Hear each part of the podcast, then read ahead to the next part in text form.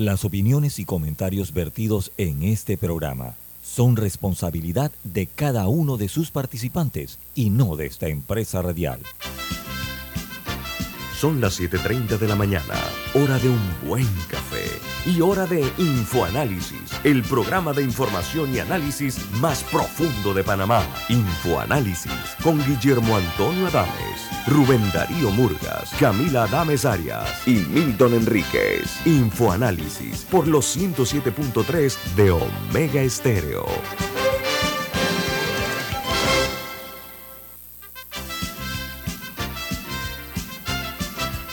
Hola, buen día.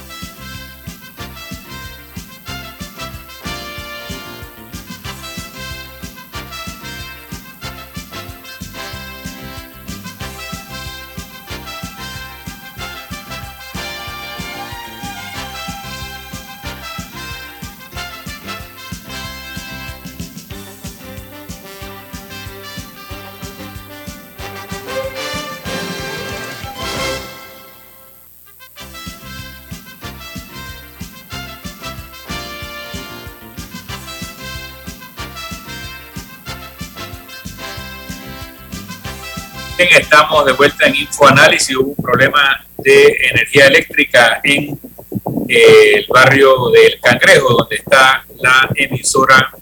Recording in progress. Eh, no sé si nuestros oyentes recibieron la bienvenida, pero por si acaso, este es un programa presentado por Café Lavazza, un café italiano espectacular que puedes pedir en los mejores restaurantes las mejores cafeterías, sitios de entretenimiento y deportivo. Pide tu Lavazza, Café Lavazza, un café para gente inteligente y con buen gusto. Presenta Infoanálisis. Camila, estábamos hablando del allanamiento. Sí, probablemente la noticia internacional más importante del día de ayer fue el allanamiento que realizó el FBI a la residencia, eh, al club Maralago del, del expresidente estadounidense Donald Trump. Eh, esta la hicieron agentes del FBI, supuestamente está relacionada al manejo eh, de documentos sensitivos, porque se había dicho, había rumores de que él se había llevado unos documentos para allá, e incluso el mismo presidente Trump confirmó que los agentes tuvieron acceso a una caja fuerte que se encontraba en la residencia. Bueno, estaba escuchando una entrevista de un ex director del FBI que señalaba que una operación como esta, a la persona a la que se está investigando, un expresidente de los Estados Unidos, no fue una decisión de un par de agentes del FBI con alguien del, Departamento de Justicia, que esto tuvo que haber sido aprobado por las más altas autoridades del FBI las más altas autoridades del Departamento de Justicia, agrego yo, probablemente habrán puesto en conocimiento a la Casa Blanca y no es una autorización dada por un juez así nada más.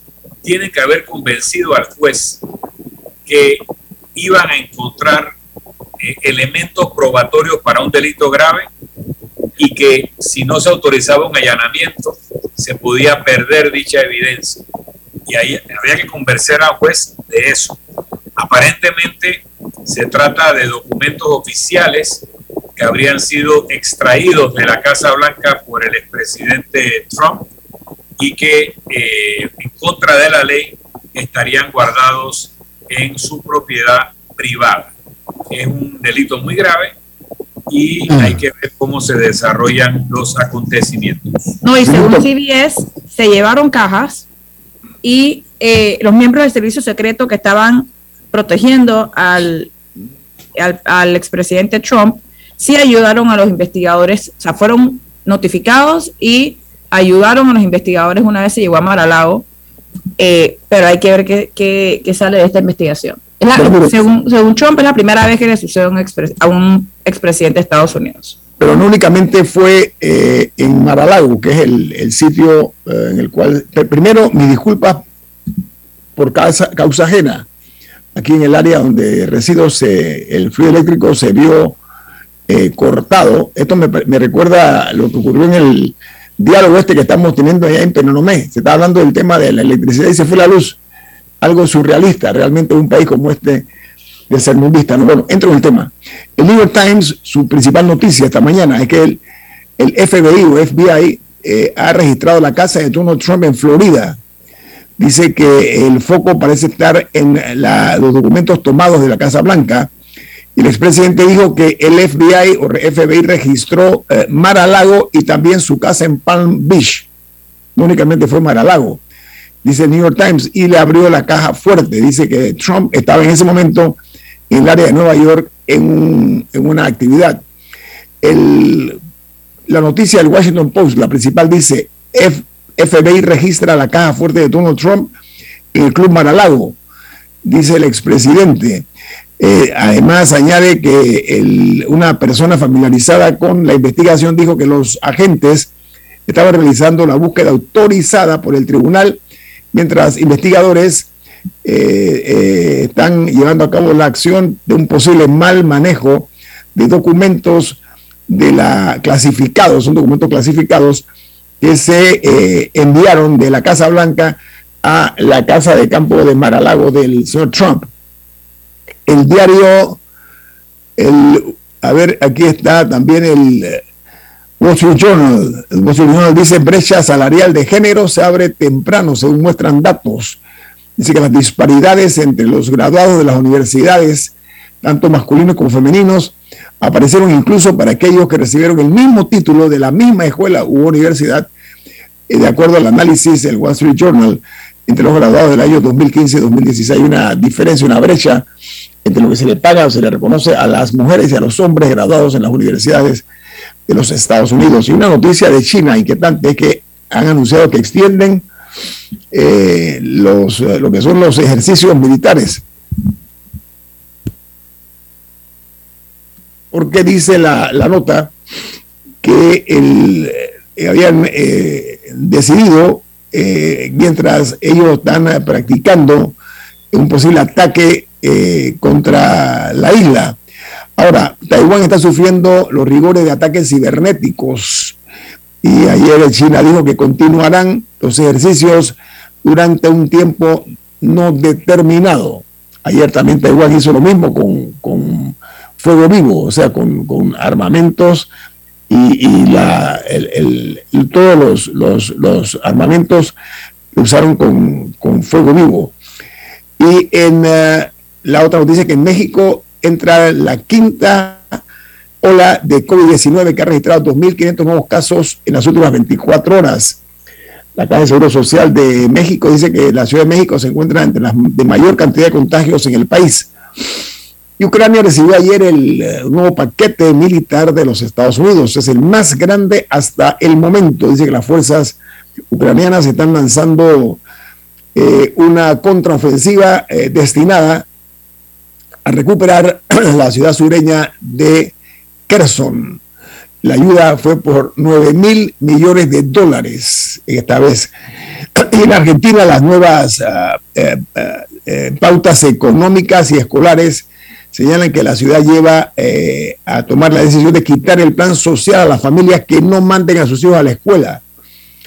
Añade la nota que para recibir el beneficio ya no alcanzará con presentar la certificación de inscripción en la escuela, sino que deberá ir a las clases al niño, los niños al menos un 85% de las clases será contra, eh, controlado cada dos meses. O sea, el que no lleva a sus hijos a la escuela no recibe el beneficio al cual hago referencia por parte del gobierno. Aquí es como me imagino que aquí en Panamá se puede implementar lo mismo, ¿no? Para asegurar. Aquí, aquí sí, sí está ligado a, el equivalente panameño está ligado a condiciones. No, pero transferencias condicionadas. No, pero que verifiquen que en realidad los hijos van por menos del 85%. Tienen que presentar hasta boletín. Sí, oiga, en, en uh, otra noticia importante es que en Chile el presidente Boris, eh, tras su encuentro con el presidente Petro, dijo, el amor latinoamericano, el corazón latinoamericano empieza a latir. En la primera reunión bilateral anunció su respaldo chileno a la búsqueda de la paz en Colombia. Mientras en Cuba una serie de explosiones complican la extensión del inmenso incendio que hay en los tanques de combustible de Cuba, que ha afectado además el suministro eléctrico en toda la isla.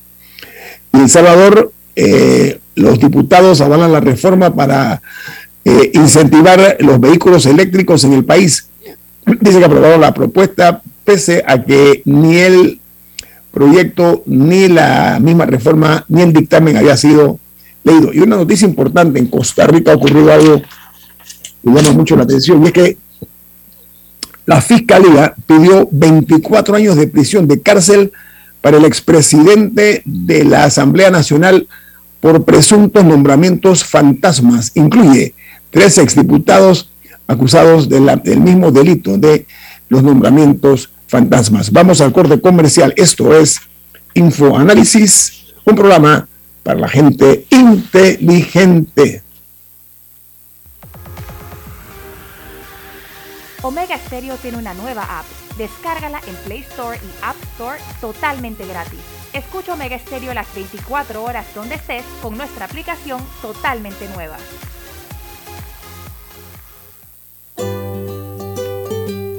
En la vida hay momentos en que todos vamos a necesitar de un apoyo adicional. Para cualquier situación, hay formas de hacer más cómodo y placentero nuestro diario vivir. Sea cual sea su necesidad, en Hogar y Salud los apoyamos haciéndole la vida más fácil, porque contamos con la experiencia necesaria para recomendarle lo que usted necesite. Recuerde, Hogar y Salud les hace la vida más fácil. Atención, amigos de Veraguas, ya abrimos nuestra nueva sucursal en Boulevard Santiago. Estamos abiertos en todas nuestras sucursales del país y le hacemos su entrega de forma gratuita en Panamá Centro. Para mayor información, puede consultar en Instagram y Facebook. Ya viene InfoAnálisis, el programa para gente inteligente como usted.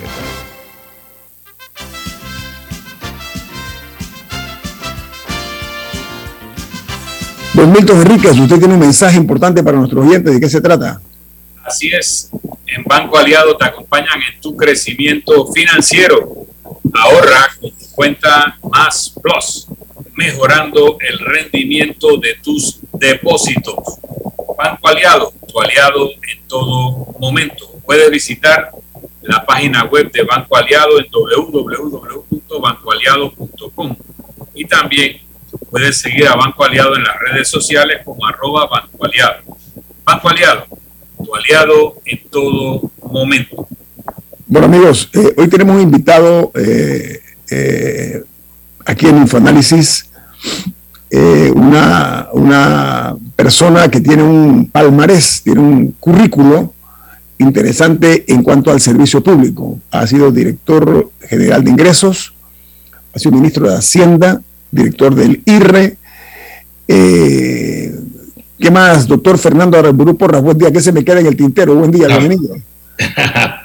bueno, estuve, fue ministro de Economía y Finanzas. No primer ministro de Economía y Finanzas, fui presidente de la PDE.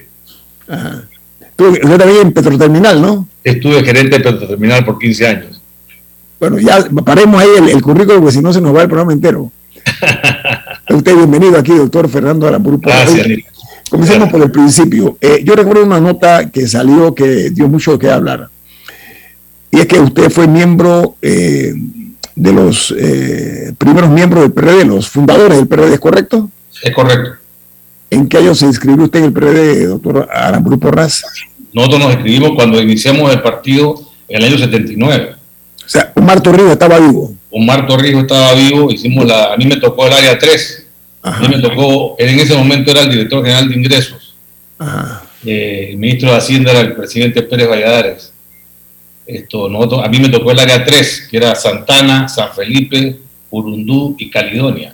Ah, y, ahí entonces... Y, ahí. ahí la gente para, para el partido. Fernando, pero también eres nieto del doctor Belisario Porra, caudillo liberal. Así mismo es. Entonces, tú eres de ideología liberal, miembro del PRD. Exactamente. ¿Tenía espacio para liberales? Sí, había espacio para liberales, ahí había debate.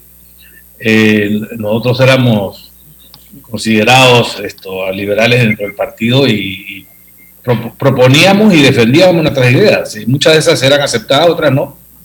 Eh, ya eso se perdió lamentablemente en el partido, no hay, no hay ese debate de ideas, eh, no, hay un, no hay un norte. Eh, ese fue, ese, fue su argumento. ese fue su argumento cuando usted renuncia al PRD, ¿correcto? Sí, exactamente. Yo me, me aguanté por muchos años esperando un cambio, con la esperanza de que hubiera un, un cambio en la dirigencia, un cambio en el rumbo, pero no se, no se dio y al contrario, se ha pronunciado el, clientelismo, se ha pronunciado el, que hay para mí, ¿no? Usted habló del clientelismo también, que es una tara de la política nuestra, ¿no? Exactamente, no solamente en el PRD, en otros partidos también. ¿no? no por eso me amplía, dije la, la, tara de la política panameña. Estamos secuestrados por un grupo de diputados, ¿no? Básicamente que han, se han entronizado en, en la Asamblea y en los partidos. Y están en una, están en una lucha frontal también con el Ejecutivo, evidentemente, ¿no?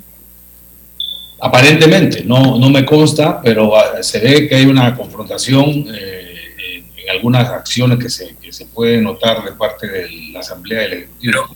Fernando, el, el sistema está diseñado para lo que produce. El sistema está diseñado para reelegir diputados como los que se reeligen, que retroalimentan esa conducta electoral a través de la distribución de prebendas, de becas, de nombramientos, de beneficios que obtienen porque ellos controlan a los partidos y a la, a la Asamblea Nacional. Eh, eso tiene solución porque ellos no van a convocar una Asamblea Constituyente, no van a aprobar una reforma constitucional que cambie la forma en que son electos. Eh, ¿Cuál es la salida? ¿Una revolución? yo, creo, yo, creo, que hay vientos de cambio. Tengo la esperanza que hay vientos de cambio Estamos viendo un movimiento en el sector independiente, en los nuevos partidos, eh, con nueva visión, con nuevos planteamientos. Eh, realmente creo que pudiéramos experimentar un cambio en las próximas elecciones. Se va a hacer una, prueba de fuego, eh, una lucha entre la corrupción y la anticorrupción. En mi opinión, eso va a ser el tema de las próximas elecciones. creo que hay una ola de juventud de gente nueva que quiere un país diferente. Me incluyo en ese grupo. Queremos un país diferente, queremos un país decente, que se manejen las cosas con transparencia. No se justifica que una asamblea tenga un presupuesto de 2 millones de dólares por diputado. ¿Por qué necesitamos eso? Con medio millón de dólares por diputado sería más que suficiente. Yo he planteado que el presupuesto de la Asamblea debería ser 50 millones de dólares. Eh, máximo. Eh, con eso sería más que suficiente para poder manejar una asamblea de manera eficiente, que se dediquen a lo que tienen que dedicarse, no a nombrar planillas brujas, promotores eh, deportivos, promotores políticos, una planilla de 4.000 personas en una asamblea de 70.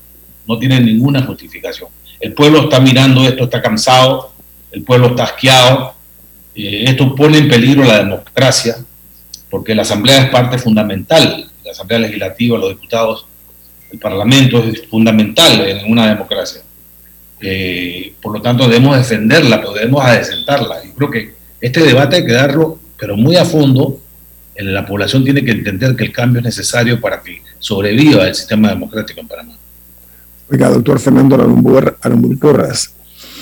A ver, eh, habla una persona que ocupó el cargo de ministro de Economía y Finanzas, o sea, usted sabe lo que dice porque, porque tiene razones, porque conoce muy bien eh, el, sistema nuestro. Pero eh, hablando de eso, eh, en una ocasión yo comenté aquí en Infoanálisis que percibía que los colores del PRD se habían ido destiniendo, fue el término que usé, me recuerdo, y posteriormente añadí lo siguiente, dije que se había convertido en un partido como cualquier otro, ya no era el, no tenía la esencia de Omar Torrijos, fue lo que yo dije, y eso avinagró un poco mi vínculo, si no amistoso, por lo menos que nos conocíamos de un alto miembro del PRD, me refutó con argumentos, pero el tiempo ha demostrado lo que es. Y con ustedes también se fueron otras unidades eh, importantes del PRD, sí. personas que ocuparon altos cargos, lo cual indica que hay un malestar evidente internamente en el partido la corriente de los independientes es una realidad irrefutable, ¿ok? No se puede negar. Las opciones de los independientes eh, en las elecciones pasadas demostraron que quedaron en el tercer lugar, que es mucho decir, ¿ah?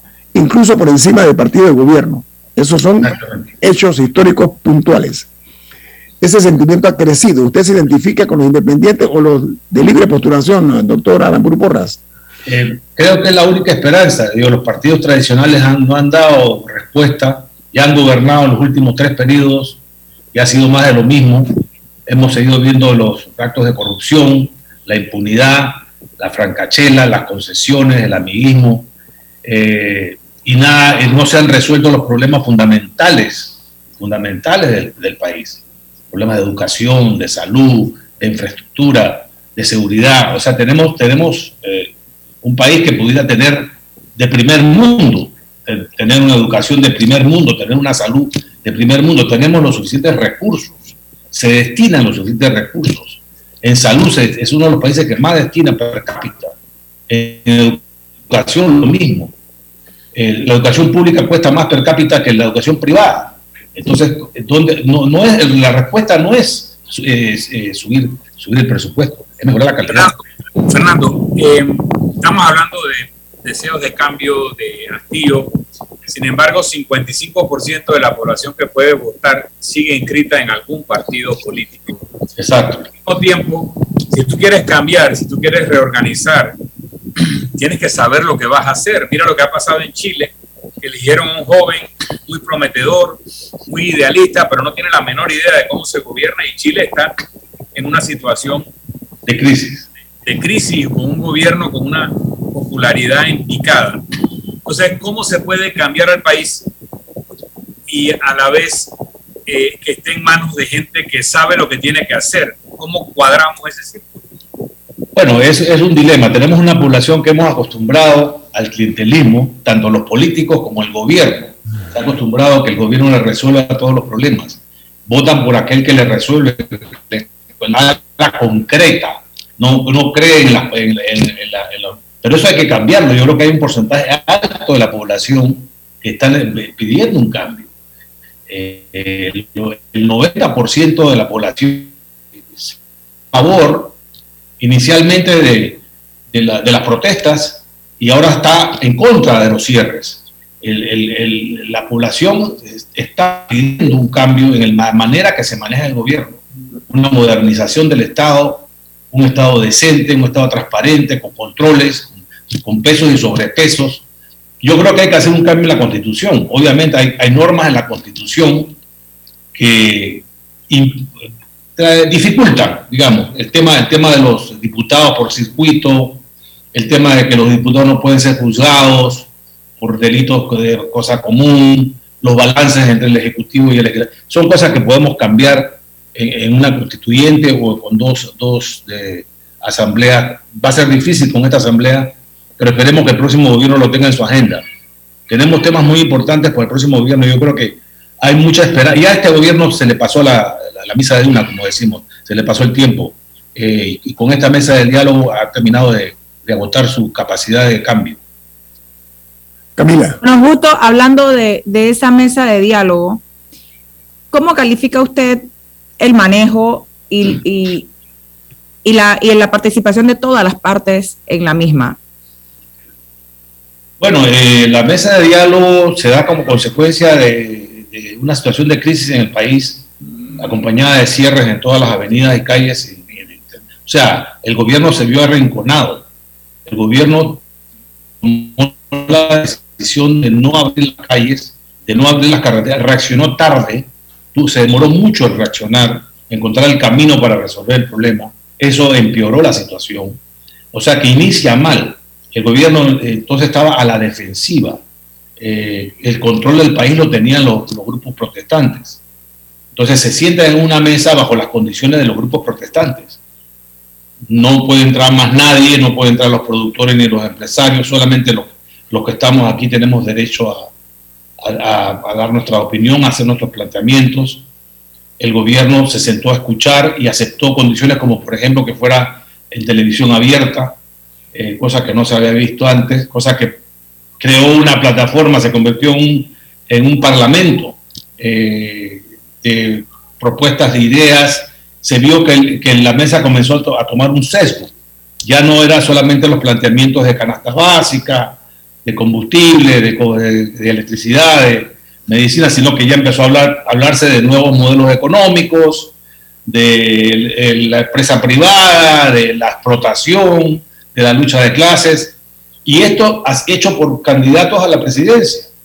Eh, o sea, que se convirtió en un tinglado electoral y el gobierno se vio acorralado. O sea, en mi opinión, eh, esto no ha sido un diálogo, no ha habido, no están todas las partes representadas.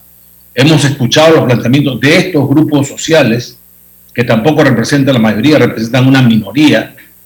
Eh, y el gobierno se ha visto acorralado y ha, y ha sido muy débil, ha cedido, en cosas que nos van a costar.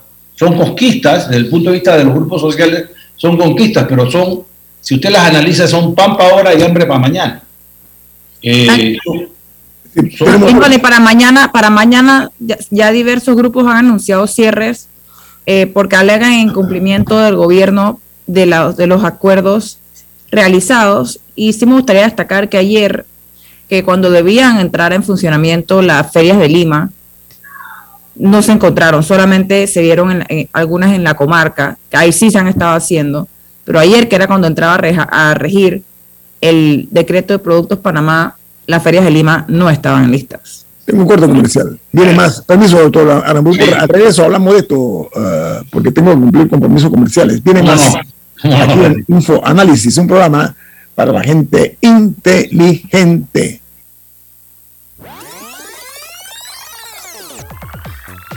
Omega Stereo tiene una nueva app. Descárgala en Play Store y App Store totalmente gratis. Escucha Omega Stereo las 24 horas donde estés con nuestra nueva app.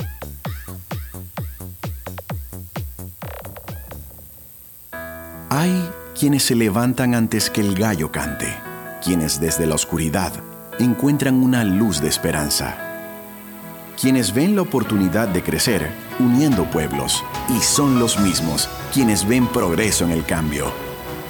A nuestros clientes por inspirarnos a avanzar, a progresar por casi 100 años. Les damos gracias visionarios y ASA.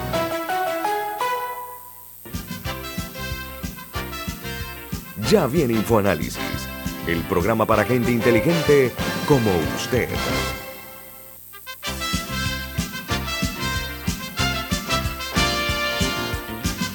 Bueno, continuamos aquí con nuestro invitado, doctor Fernando Aramburu Porras. Doctor Porras, eh, a ver, ¿cuál es su opinión acerca de la propuesta de que en nuestro país ya hay que comenzar a considerar eh, lo que se conoce como, eh, en opinión de, no pocos, un cambio en el, sistema nuestro que tenemos en la actualidad, incluido la parte económica, doctor Aramburu Porras.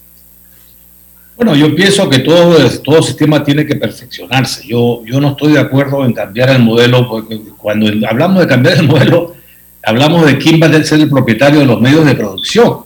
Eh, no podemos pensar que ir a un modelo donde el Estado sea el propietario de los medios de producción. Este es un modelo socialista, o sea, eh, que es la opción. Eh, yo creo en el, libre mercado, yo creo en la libre iniciativa, pero tiene que tener correctivos. O sea, el libre mercado no funciona solo, no es perfecto. Requiere de, instituciones como era la CICAC, como es la CODEC ahora, que evite, la, sobre todo en países pequeños como los nuestros, que evite los oligopolios, que evite la concentración de, del poder de mercado en, unos pocos. Eso tiene que ser una institución muy fuerte, independiente, para evitar los abusos. Fernando, en ese sentido, eh, no puede haber una economía capitalista de libre mercado si no hay una libre competencia y una libre concurrencia. Exactamente. Hay todo tipo de esquemas para impedir la importación de productos fuera de un grupo selecto de personas que tienen el privilegio de ese medicamento o de ese Exactamente. Tiene que haber libre acceso. Entonces no hay una economía capitalista funcionando en Panamá, hay una economía mercantilista. Es una economía más mercantilista. Tenemos que ir, ir hacia una economía de libre mercado, de libre acceso. Eso hay que, hay que ir profundizando. Nosotros tenemos una economía, eh, un Estado, una economía donde las concesiones es el, lo que marca la pauta. Aquí la concesión para esto, la concesión para otro, el régimen especial. Tenemos, por eso, el, sistema de concesiones es lo que se llama mercantilismo, donde el poder otorga privilegios y ese sistema hay que cambiarlo por un sistema de libre competencia. La alternativa al mercantilismo no solo es el socialismo, también es, el, libre mercado. El libre mercado, la libre competencia, eh, donde hay un acceso al mercado de todos los, de todos los. Entonces también la educación se convierte en un instrumento importante. Tiene que haber acceso a la educación de calidad la educación pública tiene que ser igual o mejor que la privada. Y eso tenemos que, si no, no hay movilidad social, si no el sistema no funciona. O sea, Estados Unidos es un país donde la gente asciende socialmente a través del sueño americano. Entonces yo creo que hay un sueño panameño. Yo creo que hemos visto en Panamá gente humilde que ha surgido. O sea, en el pasado las, escuelas, el Instituto Nacional, el Félix Olivares, el, el, el Artes y Oficios, eran escuelas que permitía la movilidad social. Hemos tenido ministros de Estado, hemos tenido... Eh, presidente también, ¿no? Presidente de, de origen humilde. esto, se está perdiendo, porque tenemos un sindicato, no tenemos un gremio de maestros, tenemos un sindicato de docentes, que lo único que están buscando es su bienestar personal. Eso hay que romperlo. De alguna manera, si tenemos que tener una huelga de un año, tengamos una huelga de un año. Pero eso, ¿cómo es posible que a los maestros no se les evalúa? ¿Cómo, es posible que no se les evalúa? O sea, no han permitido que se les evalúe. Eh, esto, que los ascensos son eh, generales, no hay ascensos por mérito. Eh, y ahora están ganando bien, ya no es como antes que ganaban 600 dólares, ahora ganan 1.500 dólares para arriba. O sea, y ahora con el aumento que le vamos a dar de 1% del PIB, le vamos a dar, la sociedad le va a dar 600 millones más al Ministerio de Educación. ¿Esto qué significa? Más recursos. ¿Quién va eso, a Oiga, doctor Aramburu Porras, eso significa de que ya comienzan los colmillos a afilarse, ¿sabe para qué? Para que se vaya al pago de, salario. Ya comenzaron a sacar la naricita, no. ¿Cómo no? Para eso es lo que ellos quieren, pero eso hay que evitar, hay que mejorar la calidad y hay que darle mayor participación al sector privado. ¿Por qué no introducir los charter schools? En Estados Unidos ha sido un éxito. El 7% del sistema educativo público en Estados Unidos son charter schools, son escuelas públicas gratuitas manejadas por organizaciones privadas, muchas de ellas sin fines de lucro, eh, y, otras, y otras con fines de lucro, pero que dan un servicio. Si usted viera la fila, la, la lista de gente que quiere entrar a esa escuela, ¿quién en Panamá, qué familia en Panamá no quisiera que sus hijos se eduquen en una escuela privada? Todas. Las que van a la escuela pública es porque no tienen opción. ¿Qué tal si pudieran ir a una escuela manejada por privados, pero gratuita pública? Esa opción hay que darle al pueblo. ¿Por qué no damos esa opción al pueblo? Ah, no, porque los sindicatos, esto, me acuerdo que lo planteé yo en, la comisión, el COPEM este famoso, y, ah, no, los sindicatos se, nos irían a huelga. Bueno, pues que se vayan a huelga. Si el país necesita cambiar la educación y, y si seguimos haciendo lo mismo que hemos venido haciendo, ¿cómo va a cambiar la educación? Con 15 mil administrativos del Ministerio de Educación.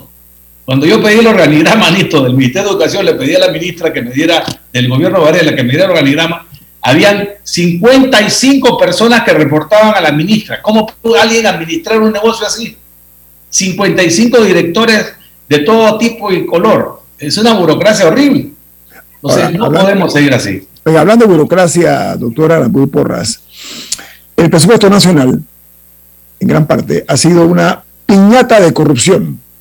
¿sí? Lamentablemente se ha utilizado para el amiguismo, el compadrazgo, bueno, una serie de distorsiones severas que han llevado al traste pues, con un país hoy día que, como usted dice, ha perdido el rumbo, en el sentido de que no hay una estrategia seria y comprometida para dar respuesta a los problemas. Pero hay otra cosa más, y es que no se ha dado visos de pretender cortar lo que son los gastos en el sector público. Usted fue ministro de Economía y Finanzas.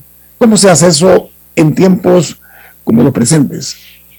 Bueno, a mí me tocó hacer un ajuste. Yo recibí el gobierno eh, con un déficit muy alto que había que, ajustar y, era, y en tiempo de, de, año electoral. Me acuerdo que era justo el año 99, la elección de, entre Mireya y Martín. Y se me tildó de anti-PRD porque tuve que hacer un ajuste fuerte en el sector público, no del 10%, de más del 10% de del gasto de funcionamiento para poder llegar a los límites que nos habíamos fijado y poder aspirar a una calificación de riesgo. En ese momento Panamá pagaba 400 puntos sobre el tesoro. Ahora pagamos 150 sobre el tesoro. O sea, puntos son un porcentaje, ¿no? Uno, pagamos 4% sobre la tasa del tesoro a 30 años. Ahora pagamos 1,5% sobre la tasa. O sea, Panamá ha mejorado gracias a los buenos gobiernos, hay que decirlo, PRD, que hubieron. El gobierno Pérez Valladares, el gobierno de Martín, con el mismo ministro Alexandra al frente. O sea, que hubo mejores épocas en este país. ¿Y por qué, y por qué, qué pasó? ¿Por qué, ¿Por qué eso ya no se ve? Bueno, el clientelismo. Con la misma gente con la misma gente. No son la misma gente, lamentablemente no son la misma gente. Ha cambiado en, la filosofía del partido. Desde que esta garulilla de diputados se tomó el partido, metieron 300 mil miembros al partido, o sea, que todo el mundo entrara para poder meter sus clienteles, sus eh, votos, y desde ese momento empezaron a controlar el partido. Eh, y no ha habido manera de sacarlos del poder. Y, no solamente controlan el partido, controlan la asamblea, y a través de la Asamblea, de la Comisión de Presupuestos y otras comisiones controlan el gobierno. Tienen nombramientos en todas las instituciones públicas, tienen contratos en todas las instituciones públicas. O sea, realmente esto es un cáncer. Eh, pero ¿por qué, por qué, por qué las personas que bajo esa teoría no se les permite cumplir sus funciones no hacen algo al respecto? No lo exteriorizan o no se van. Porque al final del día si, el, si a nivel privado o fuera de cámaras lo dicen, es que, ah, es que no, no puedo porque X diputado no me deja. ¿Qué hacen ahí? O sea, o, por qué no, no montan una ofensiva un poco más... y, la primera persona a la que le voy a decir eso es al, ministro del MEF, al ministro Héctor Alexander, él que ya estaba coronando su carrera, se ha jugado su prestigio y ha quedado muy mal muy mal, porque él ha hecho comentarios por aquí y por allá de que no está de acuerdo con que aumente la planilla y que no está de acuerdo con tal cosa, pero al final del día su firma aparece en todos lados.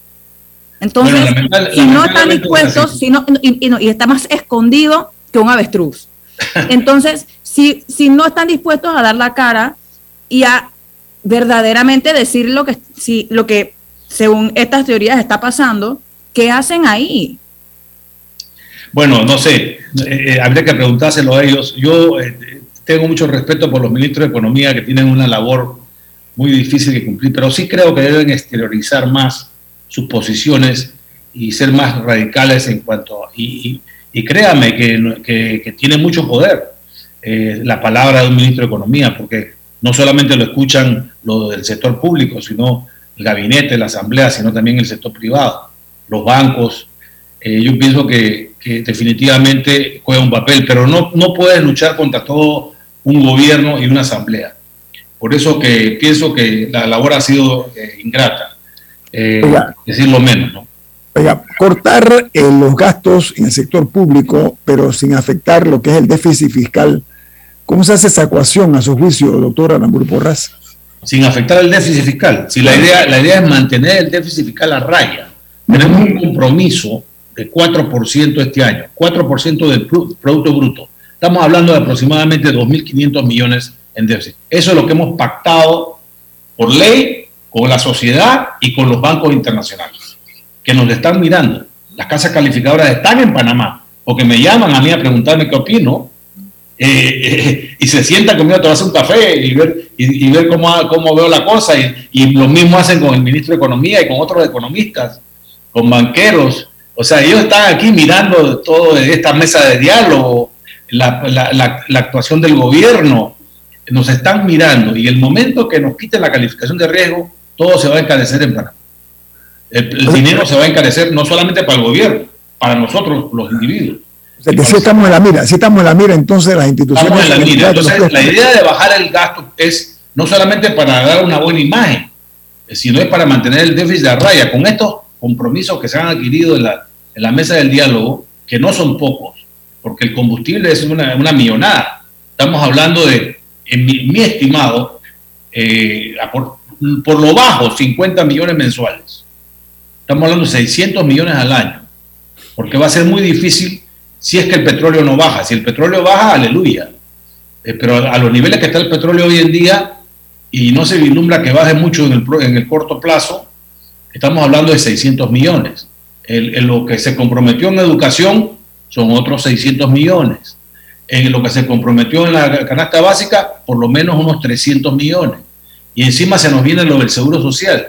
O sea, estamos hablando de dos, tres puntos del PIB que, que tenemos en, en, en, el, corto plazo, en el mediano plazo, que van a ser déficit, para el próximo año, para el año entrante, para el año 24, que vamos a tener que ver cómo financiamos y la base tributaria panameña es muy, muy flojita, porque solamente el 9% del Producto Bruto es impuestos.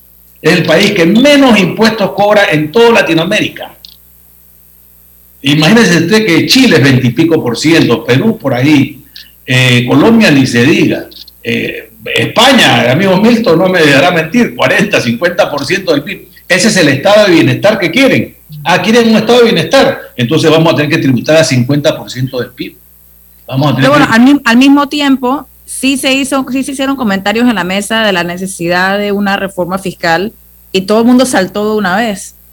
Pero que dice, queremos, queremos subsidios, queremos educación gratis, queremos transporte gratis, queremos salud gratis, queremos...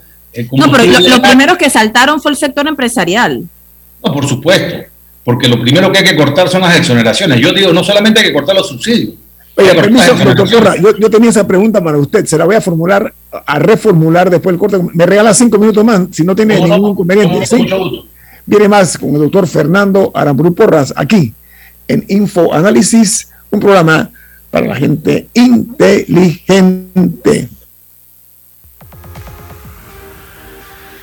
Omega Stereo tiene una nueva app. Descárgala en Play Store y App Store totalmente gratis.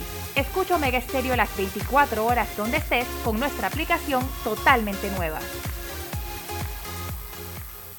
Con salud a tu alcance de Sura ya puedes tener un seguro de salud privado. Es un plan diferente que sí es accesible para ti a un precio que puedes pagar. Tu familia y tú tendrán un equipo médico exclusivo con atención virtual 24 horas. Podrás agendar citas, descargar tu historial médico y más desde tu dispositivo y sin salir de casa. Olvídate de las filas, los papeleos y las esperas. Llama al 800-8888 o a tu corredor y conoce salud a tu alcance de Seguro Sura. Regulado y supervisado por la Superintendencia de Seguros y Reaseguros de Panamá. La gente inteligente escucha InfoAnálisis. Los anunciantes inteligentes se anuncian en InfoAnálisis. Usted es inteligente. Llame al 269-2488 y todos lo sabrán.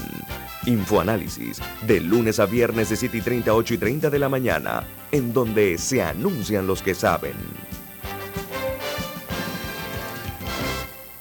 ¿Les suena esto? Ofertas, pedidos, facturas, órdenes de compra, entrega, contratos, recibos, etc. Los documentos importantes están ahí, en algún lugar. Ojalá supiera dónde y cómo encontrarlos cuando realmente los necesita, sin perder tiempo.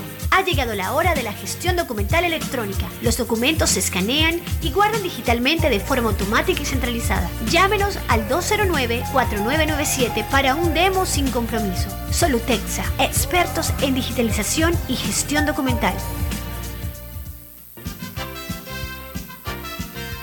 Ya viene InfoAnálisis, el programa para gente inteligente como usted.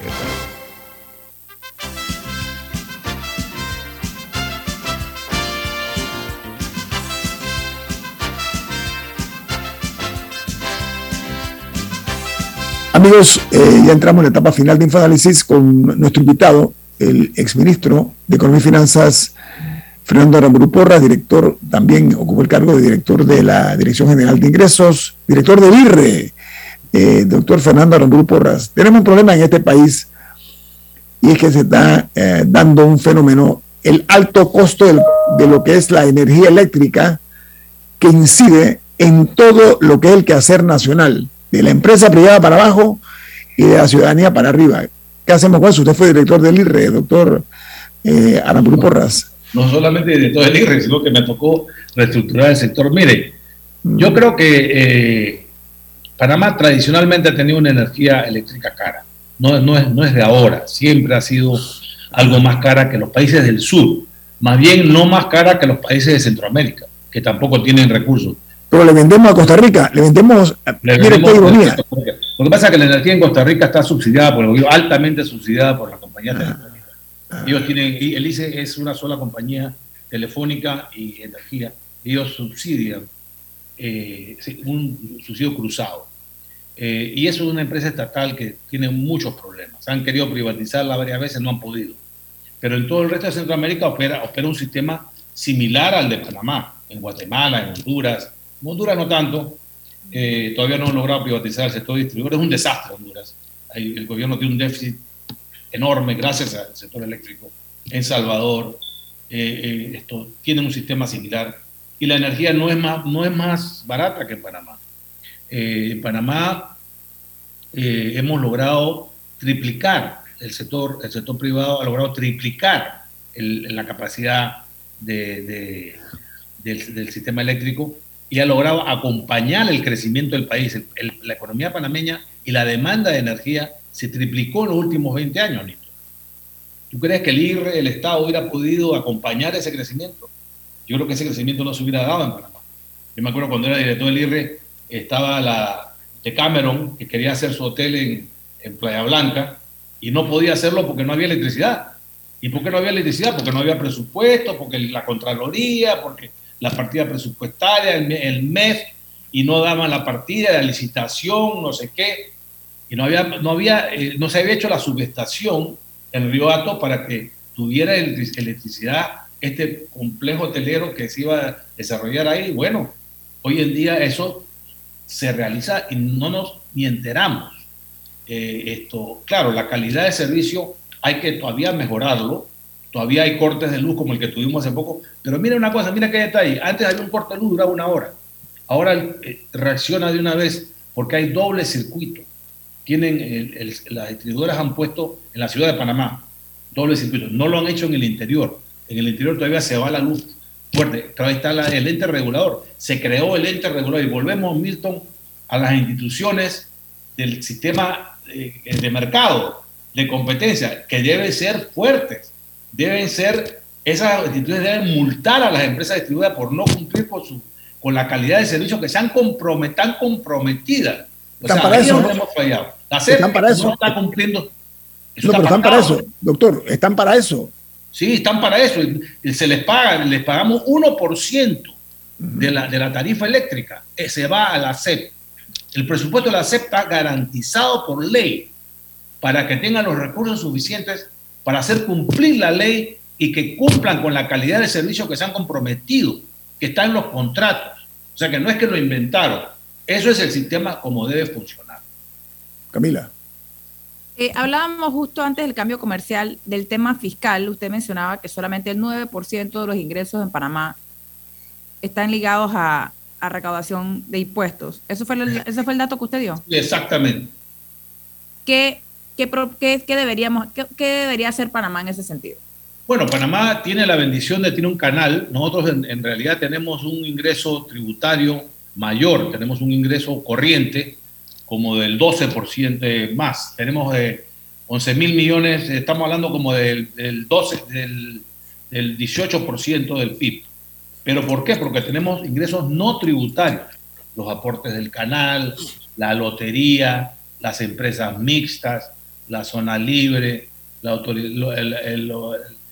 buques, la marina mercante, son otros ingresos que no son tributarios. Nos ha permitido mantener un nivel de, tributación relativamente baja. Pero si queremos 6% para la educación, queremos 3 mil millones o más en subsidios, queremos una, salud de primer mundo, queremos eh, transporte de primer mundo, eh, queremos infraestructura de primer mundo, vamos a tener que subir la presión tributaria, sobre todo para el tema de educación.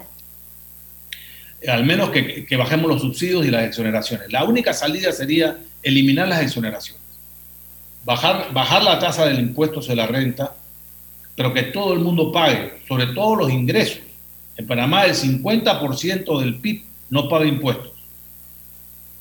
El 50% de la economía de Panamá no paga impuestos.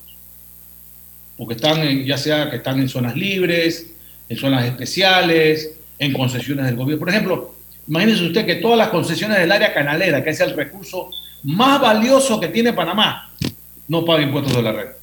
¿Cómo se justifica eso? Bueno, en ese sentido, parece que el modelo nuestro está sesgado contra la clase media. La clase media carga la tributación. Exactamente. Era el 90% del empleo, 85% del empleo.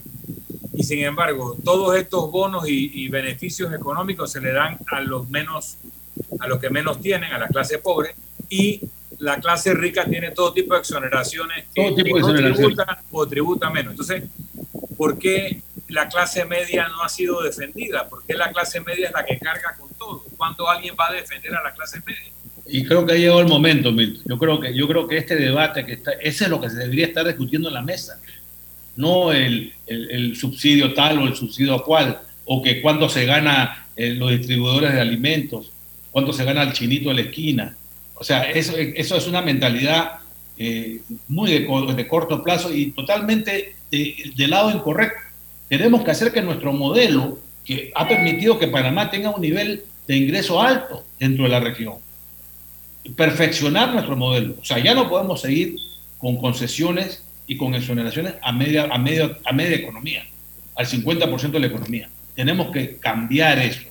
Nos va a tomar tiempo, porque hay contratos firmados, hay leyes, hay toda una estructura que se ha montado en los últimos 50 años, no 10, 50 años o más. O sea, e- esa estructura hay que ir cambiándola. Hay un país mucho más eh, eh, Equitativo. parejo, donde todo el Equitativo. mundo tribute. Todo el mundo tributa. Tasa baja, una tasa baja, 15, 20%, pero todo el mundo paga su, lo que le corresponde, sobre todos sus ingresos.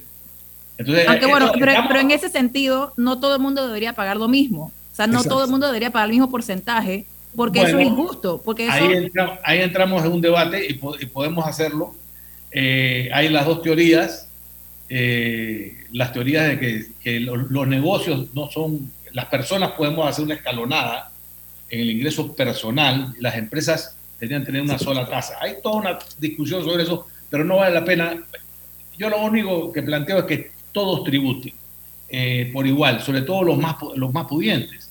En Panamá la gente con más recursos no paga impuestos. Eso es un tema en otros países, doctora Ramón Porra, que están hablando de eh, que los que más tienen el impuesto a los ricos, lo que le están llamando. A los súper ricos. A los súper ricos, en los Estados Unidos incluido. no, es ni tanto un impuesto a los ricos, es un impuesto que todo el mundo pague. que todo el mundo pague. a los ricos o a los pobres. hacer un acuerdo, un acuerdo de la sociedad, un acuerdo de la sociedad. todos los panameños, todos vamos a pagar impuestos. Vamos a todos a pagar impuestos de acuerdo a nuestra capacidad, de acuerdo a nuestros ingresos. Es que la, más ingresos, más impuestos. Oye, la Constitución dice que no habrá fueros ni privilegios, doctora al mismo tiempo, ante la crisis económica que estamos viendo, veo cuatro alternativas. Una es disminuir el, el, nivel de gasto, que esa lo, está en papel, pero no vemos una verdadera ejecución de la misma y parece que todos simplemente van a seguir gastando más. La otra es generar nuevos ingresos más allá de la tributación, como lo que usted mencionaba, que son los que permiten una tributación más baja, generar algún tipo de modelo que promueva más de esos. La otra es aumentar la recaudación. Aumentar.